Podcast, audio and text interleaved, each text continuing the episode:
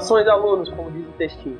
Estamos na última semana do PET e nessas três semanas a gente passou por três assuntos completamente diferentes: mito, Sartre e as questões de mente, subjetividade de Descartes e Russell. E aí o Estado decidiu fechar a primeira postura dos PETs com uma excelente aula de lógica que a gente vai ver aqui agora.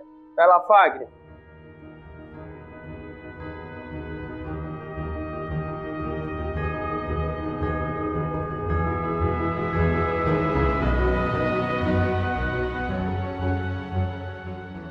Vamos lá. Essa semana você irá aprender um pouco sobre lógica e argumentação. Busque mais referências para complementar seu aprendizado, escute o podcast e veja o vídeo no final desta unidade. Vocês repararam que toda unidade eles indicaram um podcast diferente. Né? Nosso podcast está fazendo atrasado, a gente tinha que ser contratado para fazer o podcast, o programa antes de sair o PET. Daí cai a sugestão. Não, ele vai querer que a gente faça isso sem receber nada mais. A gente já está fazendo. É, fazer muita diferença. Mas a gente vai ganhar uma divulgação maior, vai ter mais pessoas Continuando o texto. Se possível, anote os pontos mais relevantes apresentados nesses materiais e exercite a dúvida. Sempre elabore perguntas levando em consideração as informações que você compreendeu a partir dos seus estudos. Coragem. Eu sei que eu estou lendo esse, esse primeiro parágrafo, eu acho que ele é exatamente igual. Os outros só troca você acha não, ele é igual e você sempre faz isso, eu não sei porquê. Eu nunca entendi porque você leu a primeira conferir, vez. Vamos quanto mais repetir. ele é um modelo, só que muda algumas coisas. Então, ó, semana passada, saudação estudante. Essa semana você irá aprender mais sobre quem você é. Busque mais referência. Aí ele continua igual. É. É ele não puxa um pouco ele o tema, não, um velho. Ele só tema. troca a palavra. Aqui tá lógica e argumentação, e lá é quem você é.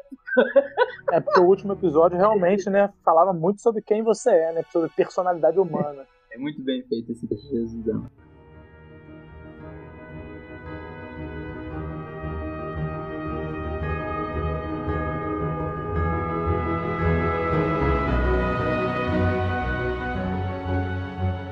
A teoria do conhecimento se caracteriza por uma preocupação com a busca de princípios gerais que permitam formular crenças verdadeiras sobre a realidade. Essa ideia está presente na obra de Platão e é, em larga medida, o que caracteriza também o pensamento de Aristóteles. É com Aristóteles que a filosofia ganha uma consciência mais definida acerca do método a ser adotado quando o assunto é o conhecimento. Aí, Pedro, você já pode começar discordando aí, falando um pouco de Sócrates e Platão. Parece que a filosofia aqui só nasce com Aristóteles. Não, não, não acho que foi isso que ele falou.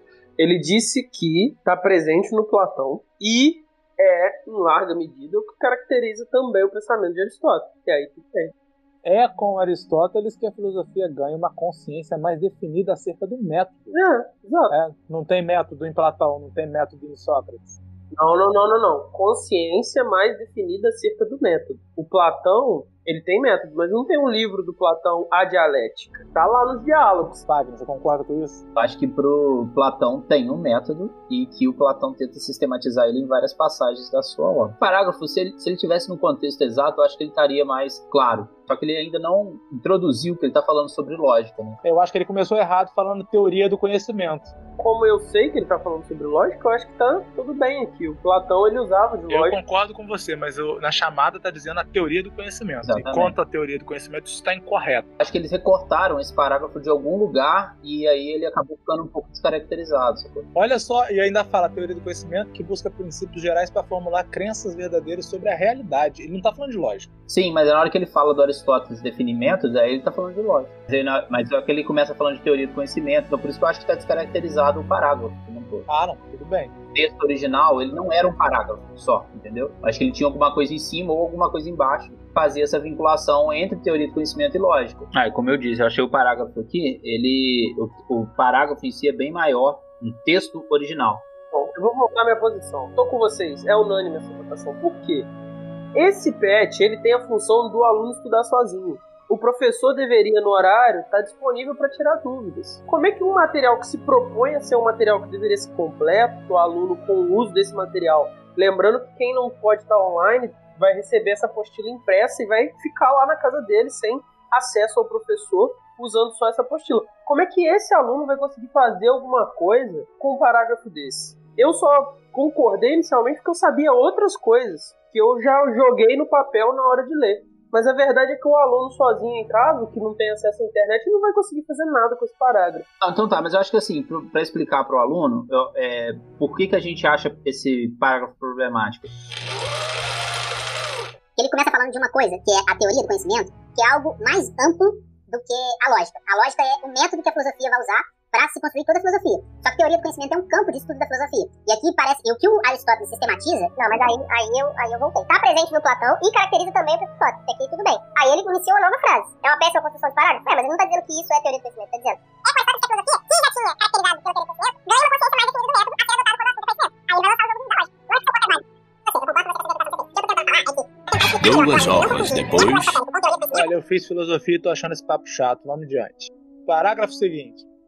Antes de Aristóteles, não houve nenhum filósofo que se preocupasse com a formalização de regras que pudessem garantir a validade de raciocínios e argumentos. Este é propriamente o objeto da lógica, como destaca Zingano. Para Aristóteles, era mais desafiante encontrar uma forma de organizar a massa de dados do conhecimento do que propriamente reuni-los. Ah, isso aqui tá errado. Se você ler um pouquinho sobre Aristóteles, você vai ver que quando Alexandre estava conquistando o mundo todo, ele estava observando céus, reunindo plantas, reunindo constituições de diferentes cidades para poder determinar o que é política. Então não é como se o Aristóteles tivesse um dilema: eu vou organizar ou produzir. Vou fazer só lógica, não vou fazer empiria, não vou olhar para a realidade. Ele olhou bastante, ele criou vários campos que não existiam além da ele lógica. Não foi ele que começou a taxonomia, acho que é isso, né? Foi isso que eu já ouvi também, que ele começou a taxonomia rudimentar. Divisão dos seres em classes. E, por exemplo, a física aristotélica vigorou durante praticamente toda a Idade Média.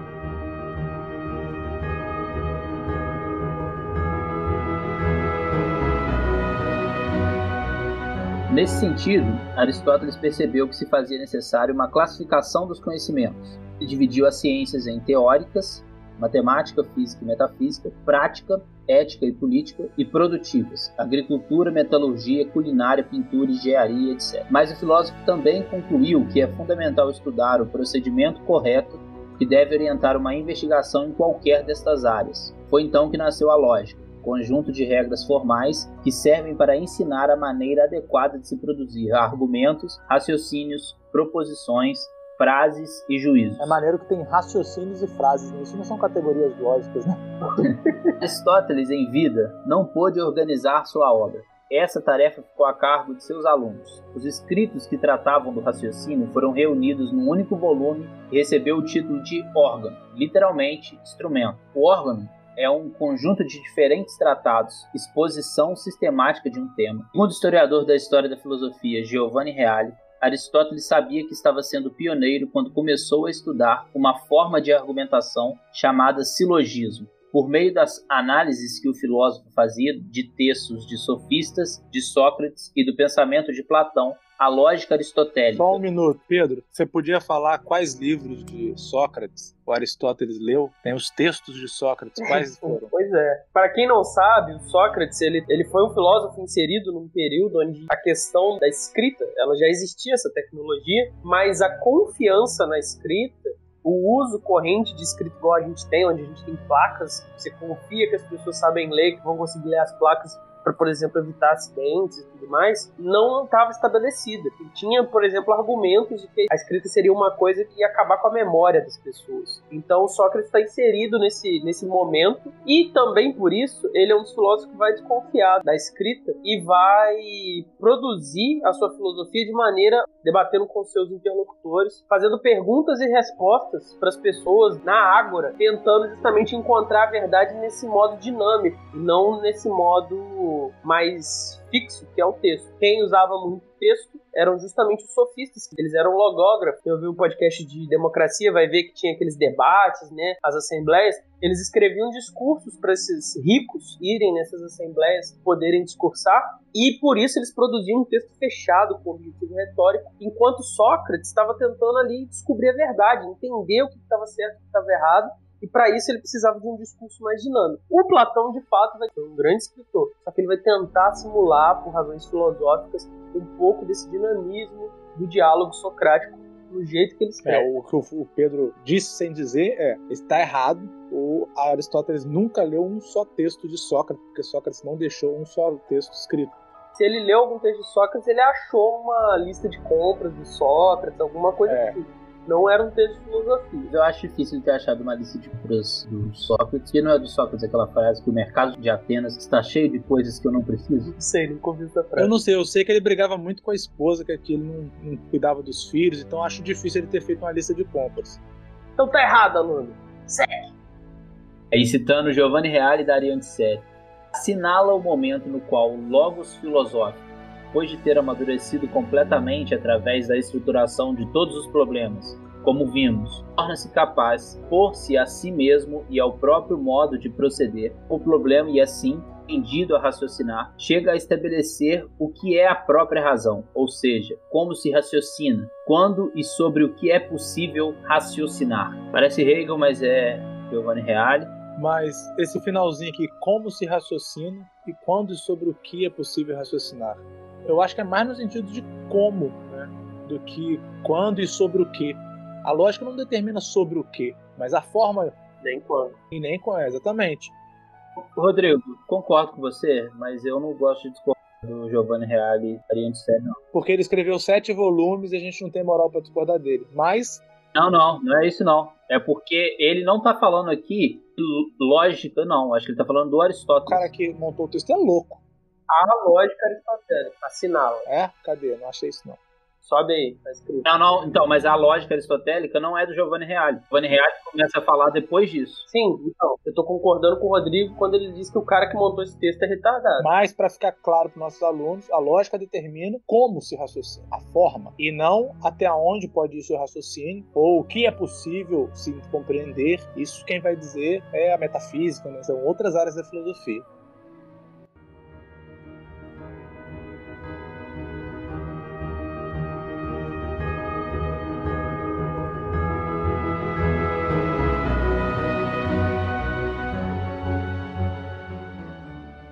Aristóteles chegou num ponto em que não se tratava mais de desenvolver conteúdos filosóficos, mas de examinar a forma como a razão procede. Durante séculos, a humanidade dependeu dos escritos de Aristóteles para estudar áreas tão distintas como a física e a metafísica. Ao ensinar os princípios básicos do pensamento, Aristóteles forneceu à humanidade regras de argumentação que permanecem válidas até hoje, sobretudo em domínios como a ética e a política. É muito bom que lá no início ele disse que ele se dedicou à lógica, né? à parte formal. Agora que ele fala que não, ele fez metafísica, ele fez ética, ele fez política. Eu acho interessante aqui é que a gente pode pontuar nesse momento sobre o silogismo. O silogismo ele tem uma, uma estrutura dedutiva, ela trabalha com um argumento de necessidade. Então tem uma premissa maior, uma premissa menor, e dessas premissas você infere a conclusão. Todo homem é mortal, Sócrates, por definição, é um homem ateniense, filósofo, logo, Sócrates é mortal. Isso aqui serviu por muito tempo à humanidade para descobrir várias coisas, mas produziu um conhecimento que perdurou mais do que inovou. Conseguiu-se montar um sistema ptolomaico, conseguiu-se montar outros sistemas de conhecimento. Esse sistema continuou ao longo de vários períodos. Só que vai ser quando a modernidade quebra com essa lógica aristotélica, já existiam logo depois de Aristóteles outras propostas de lógica diferentes, como a lógica estoica, que a gente começa a tratar um conhecimento diferente e começa a revolucionar o conhecimento e descobrir novas O que coisas. o argumento dedutivo faz é esclarecer conceito que já tem aquela informação ali. Ele não traz um conhecimento novo. Por exemplo, quando eu falo que o triângulo tem três lados, eu não estou dizendo nada diferente do que a gente já sabe. O conceito de triângulo é ter três lados. Quando eu digo que o triângulo é vermelho, eu trouxe um conceito novo, que é o conceito de vermelho, aplicado a um triângulo, que do conceito de triângulo eu não consigo saber a cor dele. Então, essa quebra, ou esse que será o, argumento, o tipo de argumento indutivo que a ciência usa tanto, vai abrir um novo horizonte de conhecimento e desenvolver, claro, um novo método. Vai ter que ser um outro tipo de método que não o dedutivo. Então, acho que esse exemplo do triângulo deixa muito claro as diferenças. Quer dizer, um ajuda a gente a esclarecer e compreender melhor os conceitos, e o outro traz novos conhecimentos sobre os conceitos. Uma vez que a lógica não é apenas argumento válido, mas também reflexão sobre os princípios da validade, esta só aparecerá naturalmente quando já existe à disposição um corpo considerável de inferências ou argumentos. Eu não faço ideia do que ele está falando aqui. Eu acho que a gente deveria explicar o que, que é validade. Eu acho que o que ele está tentando dizer aqui é justificar por que, que o Aristóteles sistematizou a lógica e não o Platão ou Sócrates. Talvez seja isso, não sei. Mas o que, é validade então? Validade é quando um raciocínio, um argumento, é construído de uma maneira que a conclusão dele é uma consequência necessária das Formalmente, premissas. ele não é necessariamente verdadeiro. Exatamente. Ela é uma consequência das premissas. Uma vez que eu aceitei que as premissas são verdadeiras, a minha conclusão vai ser verdadeira porque o argumento foi montado seguindo as leis da lógica. Pensa na validade do leite. O leite, quando ele está dentro da validade, você toma. Quando ele não tá, você não toma. É a mesma coisa, só que com o raciocínio. O raciocínio que é válido, você usa. O raciocínio que não é válido, você não usa. Verdade se o leite existe ou se ele não existe. Validade se ele tá azedo ou não. Posso dar um exemplo esdrúxulo? Toda pessoa com o nome Pedro mede mais de 2 metros. Pedro Cortar tem o nome Pedro. Logo, o Pedro Cortar mede mais de 2 metros. Ele é falso do ponto de vista da constatação empírica, mas ele é válido. Por quê? As duas premissas, a primeira e a segunda premissa, que são as primeiras frases, elas de, eu consigo derivar a terceira conclusão das duas primeiras. Todo, toda pessoa com o nome Pedro tem mais de dois metros. Se Pedro cortar, leva o nome Pedro, ele terá de ter, se as duas premissas são verdadeiras, mais de dois metros. Isso é uma, um exemplo de argumento válido, mas falso. Prendeu Pedro cortar? A gente devia mudar esse argumento. Esse argumento seu é muito abstrato, sim. Fazer um argumento ligado à vida estudantil, tá, tá entendendo? Bem, Vamos fazer um argumento ligado à vida estudantil. Todo aluno Pedro mede mais de dois metros. Segue o barco. A investigação lógica, a de pura narrativa, não é suscitada por qualquer tipo de linguagem. Eu não entendi Isso é o nada. tipo de gente. frase que não diz nada. Se você leu o texto antes de ouvir e não entendeu, tá tudo certo. A investigação lógica, a de pura narrativa. Como assim? Que história é essa de a investigação lógica tem de pura narrativa e de narrativa mestiça? A, a- a investigação lógica mestiça, Rodrigo, aqui não é pura, é que ela tem umas fórmulas de lógica no meio dela. sacou? entendi. E ela não é suscitada por qualquer tipo de linguagem. Não, e olha como é que piora. A linguagem literária, por exemplo, não fornece suficiente material de argumentos e inferências. O pessoal nunca lê um livro, né? Difícil salvar esse parágrafo. Eu tô tentando fazer, ler com uma boa vontade aqui pra ver se, se o que dá pra salvar, mas o que que tá chamando de linguagem literária que não dá pra fornecer suficiente material para argumentos e inferências é complicado. É, ele tá falando que a linguagem literária não é um tratado de lógica. Tá, mas óbvio que não é. É, não, porque ele tá fazendo uma generalização muito grande aqui, né? Porque ele tá falando de argumentos em geral. Aí, beleza, eu não vou, não vou conseguir um argumento em geral num livro de literatura? Claro que. Inferências. A gente faz inferência o tempo todo. É, Você infere que alguém tá te traindo, você infere é, que alguém tá do seu lado, você faz inferência. Bom, qualquer é, história tem argumentos de inferência. Isso é bizarro falar isso. Mal escrito. E tem livros que tratam de questões que vão apresentar reflexões diretas. assim. Aí, Fagner, sua chance de falar Dostoiévskizinho. Não tem inferências e argumentos? da hora. Ivan Illich, inclusive, tem o principal argumento mais famoso que é o do Eu não entendi porque que eu falei Dostoiévski, ele puxou Ivan Illich se é do Tolstói. Você não, você não consegue ver, você não consegue imaginar como o meu cérebro funcionou pra ligar Tolstói a Dostoiévski. Você não consegue de jeito nenhum imaginar. Você consegue perceber que tem nada em comum entre os dois. Eu não consigo entender porque que eu falei, fala de Dostoiévski. E aí você falou, Ivan Illich, Ivan Illich, cheio de animação. Não, falou, fala Dostoiévski pro Fagner. Eu não tenho nada a ver com Eu queria falar de Ivan Illich, que é do Tolstói. E tem o silogismo do. Entendi. Lá como exemplo? O texto começa discutindo a natureza da morte. Quando você ouve o argumento, todo homem é mortal, Sócrates é homem, logo Sócrates é mortal, você aceita que todo homem é mortal e você entende que a morte é para todo mundo. Só que na hora que você está morrendo, é completamente diferente. Aceitar o argumento, compreender isso para o seu O Me Castigo do Dostoiévski também começa com o argumento do. Como ele justifica que a usurária ela precisa ser morta e porque é bom a morte dela, porque ela só faz mal para as pessoas e que muitas pessoas boas vão se beneficiar da morte dela. É uma, uma argumentação que ele faz, uma argumentação válida. Segue o barco.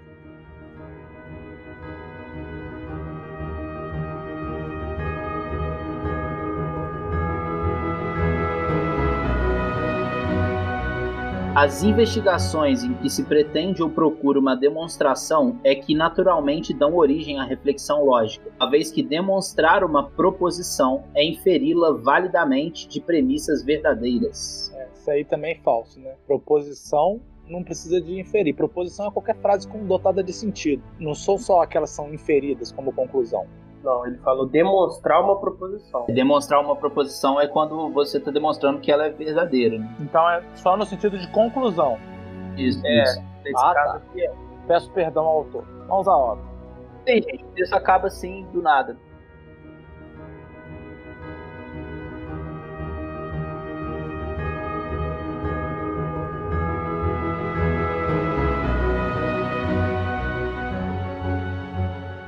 Pergunta número 1 um é: faça uma pesquisa na internet e encontre definições e usos em textos ou exercícios dos seguintes termos: juízo, premissa, argumento, proposição, conclusão, sofisma e silogismo.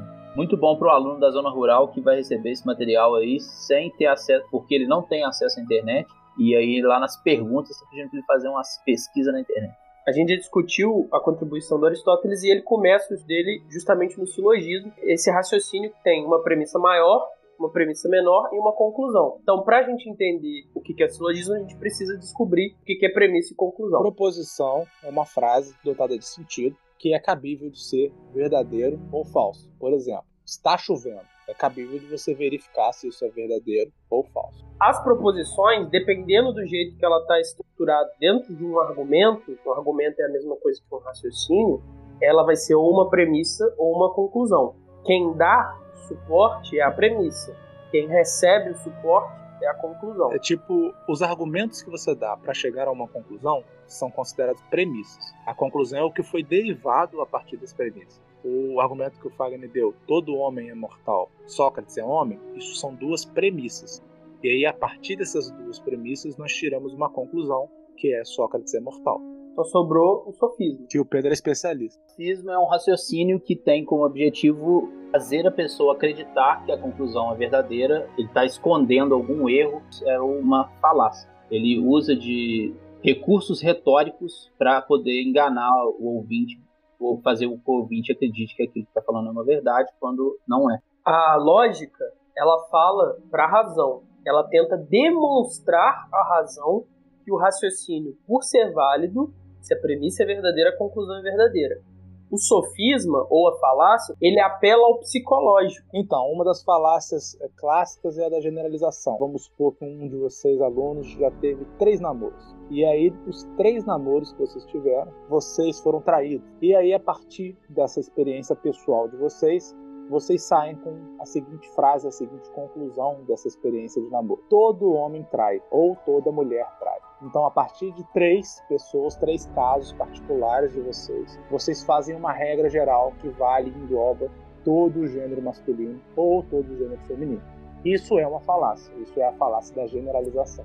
A falácia da autoridade, eu gosto de um exemplo. O médico vem e diz para o paciente que ele tem que fazer um procedimento X. Só que ele vai lá, quando o paciente pergunta ele por quê, ele fala, porque eu sou médico e eu sei disso e você tem que fazer. Parece bem razoável assumir que o médico sabe o que ele está fazendo e, portanto, a gente deve acreditar nele e deve confiar que o procedimento X deve ser feito. Só que, na verdade, isso é uma falácia. Eu, por exemplo, uma vez fui no médico, ele disse que eu estava com sarna, eu tomei o remédio para sarna, nada aconteceu, eu busquei outro médico e ele viu que eu estava com uma reação alérgica a uma picada.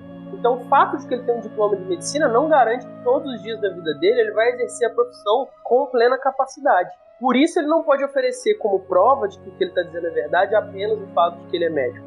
Ele tem que oferecer razões, ele tem que oferecer juízos que vão servir de premissas para a conclusão inevitável. É por causa de raciocínio falacioso assim que a gente pode ver abusos de diversas profissões que param de se apoiar em argumentos e começam a se apoiar simplesmente na autoridade. Posso dar um exemplo também que eu vejo acontecer direto?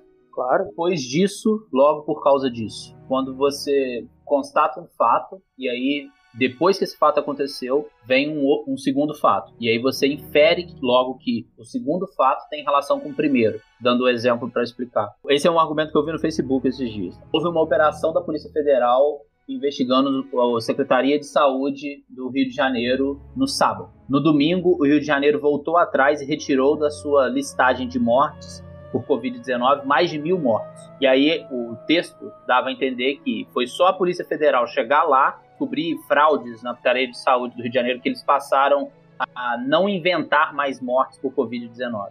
Então, esses são os três exemplos de falácia. Tem mais no programa de bioética. E aí vocês usam o raciocínio para resolver a 2 e a 3.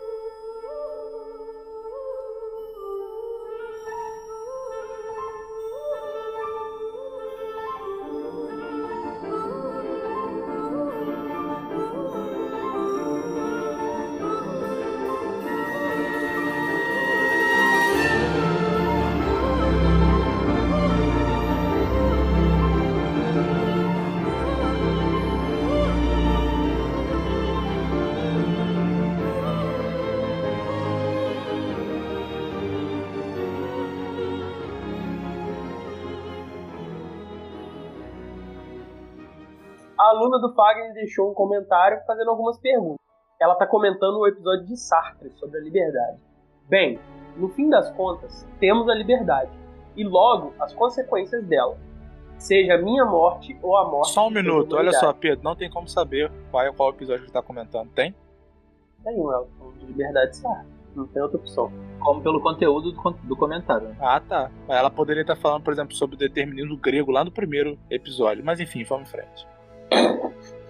No fim, a essência dentro do existencialismo. Existencialismo será que pode fazer referência ao determinismo grego, Rodrigo?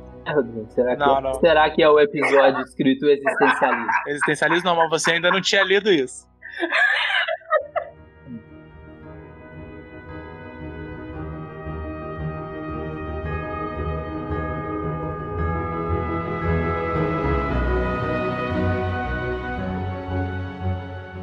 Lá, vamos ler com boa vontade agora. Um abraço para Oséia. Bem, no fim das contas, temos a liberdade e logo as consequências dela, seja a minha morte ou a morte de toda a humanidade. No fim, há uma essência dentro do existencialismo. E a essência seria como o destino já escrito e logo depois a existência, como a liberdade? Aqui eu acho que ela está com a dúvida que eu acho que dá para ficar a partir do episódio de Sartre. Se a gente falou da que para o existencialismo não existe uma essência e essa essência vai se constituir conforme a gente vai executando a nossa liberdade, a gente poderia chamar da liberdade humana como a essência humana? Acho que essa que é a dúvida. A liberdade traz a angústia, porque ela traz as responsabilidades e também a incapacidade. O saber que tem, o saber que temos o mundo nas mãos e que na verdade somos só mais um dentro do mundo inteiro, que podemos crescer ou não na vida. Na verdade, poucas pessoas conseguem ter consciência dessas duas partes. Ou elas acreditam que podem mudar o mundo, ou que não são nada na vida. E é uma reflexão, não é uma pergunta para nós. E a grande maioria das pessoas ou se acha super poderosa, é capaz de mudar o mundo, ou se acha um nada, que não é capaz de mudar nem a vida dele. Eu acho interessante atualmente como a gente uniu as duas coisas. A pessoa, quando ela está sonhando, quando ela está desejando, ela se imagina toda poderosa, então ela vai fazer e acontecer. Mas no dia a dia dela, quando ela vai tentar, por exemplo, estudar para poder conquistar aqueles sonhos que ela imaginou tão grandiosamente, quando ela vai treinar para poder conquistar, por exemplo, o sucesso no futebol que ela quer, ela não cumpre a expectativa do sonho que ela conseguiu sonhar. Então ela consegue sonhar como se fosse toda poderosa, mas vive como se não tivesse poder nenhum. Vamos agradecer a Osélia. Tiramos mais comentários no futuro dela e um grande abraço para ela. Saudades lá da sala de aula. Vocês têm mais alguma coisa para falar, senhores? Abraço, semana que vem a gente continua. Adeus, grande abraço. É isso, acabou o primeiro mês. Sofrido, corrido, desesperado. E se tudo der certo, a gente se vê então na semana 5.